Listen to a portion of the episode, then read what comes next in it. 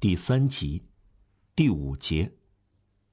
弗莱主教大人的教袍穿得太久。米利埃尔先生的家庭生活同他的社会生活一样，支配的思想相同。对于有机会就近见过他的人来说，迪涅的主教先生自觉自愿生活在清贫中，真是一幅庄严而动人的景象。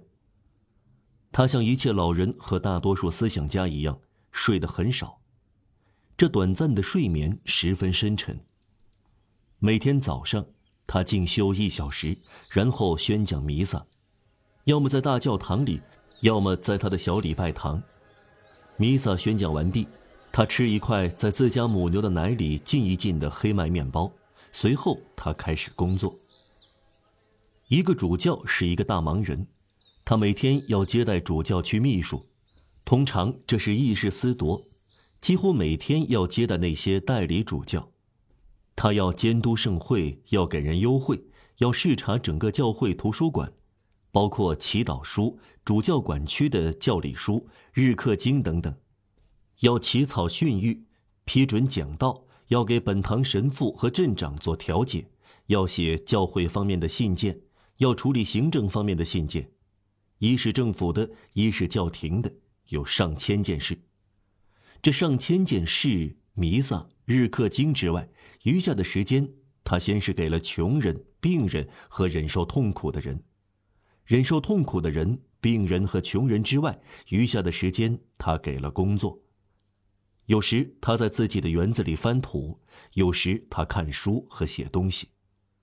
这两种工作，他有一个词来形容。说成是从事园艺，他常说：“精神是一块园地。”中午他吃午饭，午饭同早饭一样。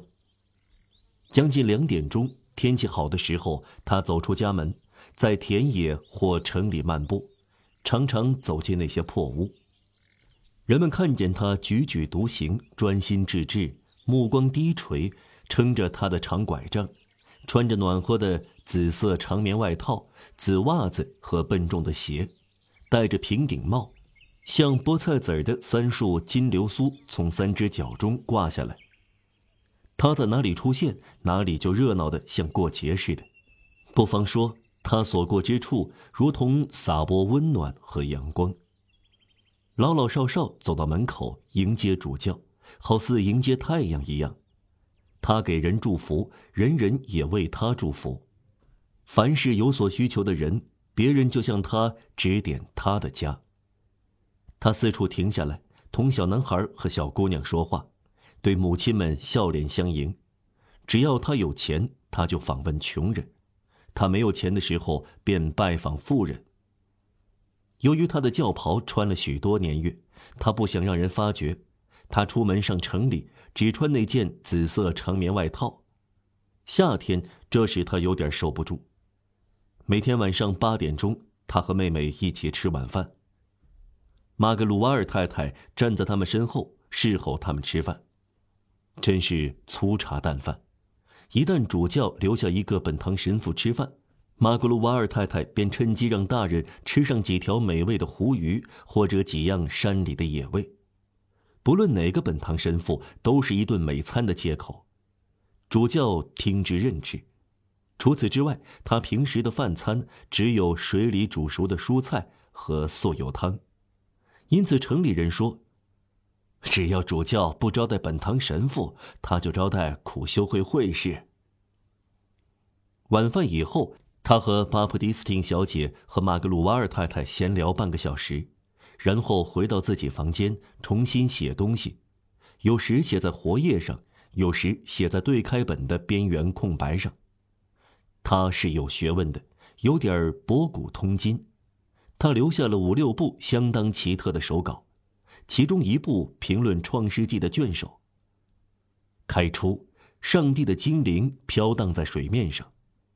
他把这句话同三句译文对照，阿拉伯译文写道。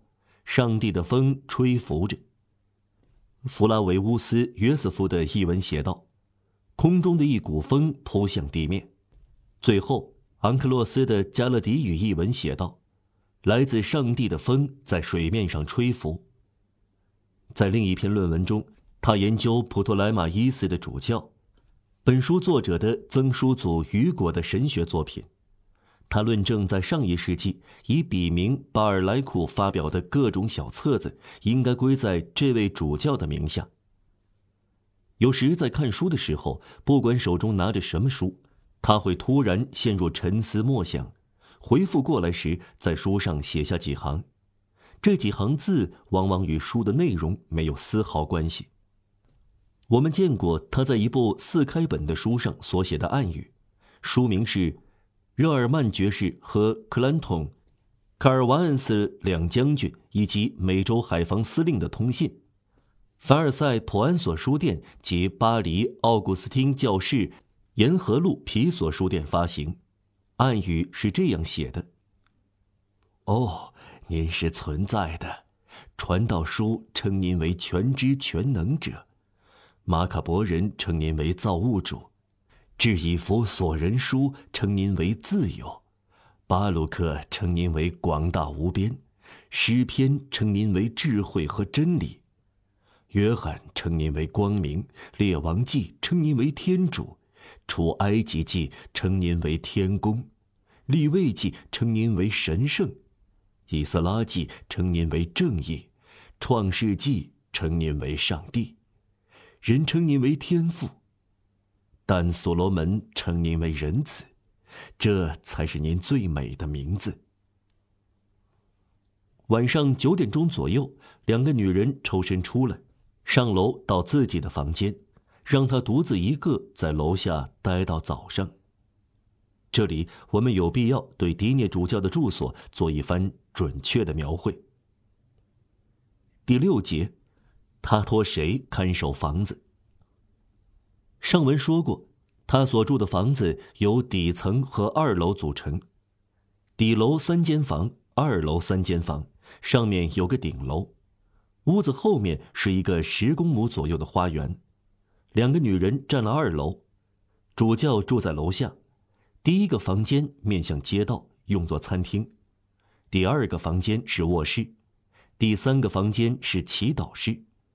走出祈祷室，不能不经过卧室。在祈祷室的尽头里有一个封闭的凹室，有一张给客人留宿的床。主教先生把这张床留给因教区事务和需要来到迪涅的乡村本堂神父。原来医院的药房是座小房子，附属于大房子，面向花园，已改成厨房和食物贮藏室。另外，花园里有一间牲畜棚，原来是医院的厨房。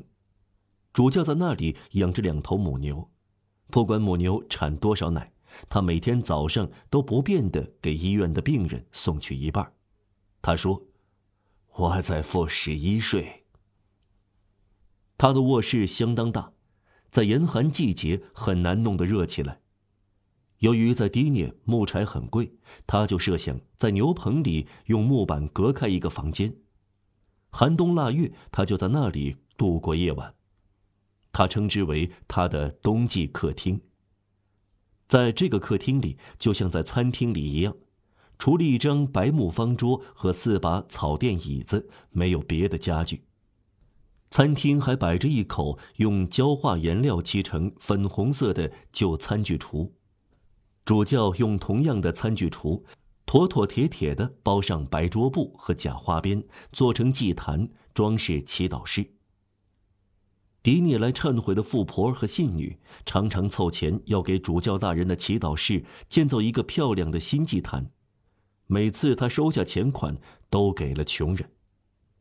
最美的祭坛，他说，是感谢天主得到安慰的穷人的心灵。在他的祈祷室里，有两张草垫跪凳，他的卧室里有一把同样是草垫的扶手椅。偶尔，他同时接待七八个人，省长、将军、驻守的团级军官或小修道院的几个学生。这时就不得不到牛棚去寻找冬季客厅的椅子，到祈祷室去寻找跪凳，到卧室去寻找扶手椅，这样能够给来访的人凑到十一个座位，每一次有人来访，都要从别的房间搬椅子。有时候来了十二个人，要是在冬天，主教便站在壁炉前掩盖尴尬的局面；要是在夏天，他就提议到院子里兜一圈。在封闭的凹室里，确实还有一把椅子，可是椅子的草垫散了一半，而且只有三只脚支撑，所以只有靠墙才能站稳。巴普蒂斯汀小姐的卧室里也有一张很大的安乐椅，木头从前是金色的，罩上宽条子北京花绸。由于楼梯太窄，不得不从窗户把这张安乐椅搬到二楼，因此它不能算到备用的家具中。巴普蒂斯汀小姐梦寐以求的是能买一套客厅家具，料子是带蔷薇花饰的乌德勒支黄色天鹅绒。桃花心木做成的天鹅颈饰，配上靠背长沙发，但这至少需要花五百法郎。他看到五年才好不容易为此积蓄了四十二法郎零十个苏，最终还是放弃了这个打算。再说，有谁能如愿以偿的呢？要想象出主教的卧室是最简单不过了，一扇落地窗朝向花园，正对着床。这张医院的铁床天盖是绿色碧玺的，床围后面的暗邹处，盥洗用具仍然透露出上流社会男子从前的优雅习惯。两扇门中，一扇靠近壁炉，开向祈祷室；另一扇靠近书柜，开向餐厅。书柜是只很大的玻璃橱，摆满了书；壁炉的木框漆成大理石。惯常是不生火的。壁炉里一对铁柴架装饰着两只刻上条纹状和花冠的瓶子，瓶子以前镀成银闪闪的色彩，这是一种主教的奢华方式。壁炉上方一般放镜子的地方，有一个镀银脱落的耶稣受难铜像，固定在金色剥落的木框中，垫底是磨损的黑丝绒。靠近玻璃门放一张大桌子，上面有墨水缸，还摆满了乱放的纸和厚厚的书。桌子前面是一张草垫扶手椅，床前有一张跪凳，是从祈祷室借用来的。两幅肖像装在椭圆形的框架中，挂在床两旁的墙上。肖像旁是灰白色的背景，上面有金色的小字题词。表明两幅肖像中，一个是圣克洛德的主教德沙利奥神父，另一个是阿格德的副主教托尔托神父，又是沙特尔教区西托修会格朗上修道院院长。主教在医院的病人之后占用这个房间时，看到这两幅肖像，让他们挂在那里。这两个教士也许是捐赠人。这是他尊敬这两幅肖像的两个理由。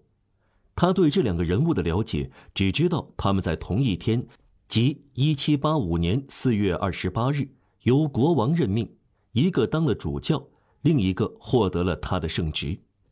马格鲁瓦尔太太曾经取下画像谈灰尘，主教发现，在格朗上修道院长的肖像后面，用四块信封的小面团粘住一小方块纸。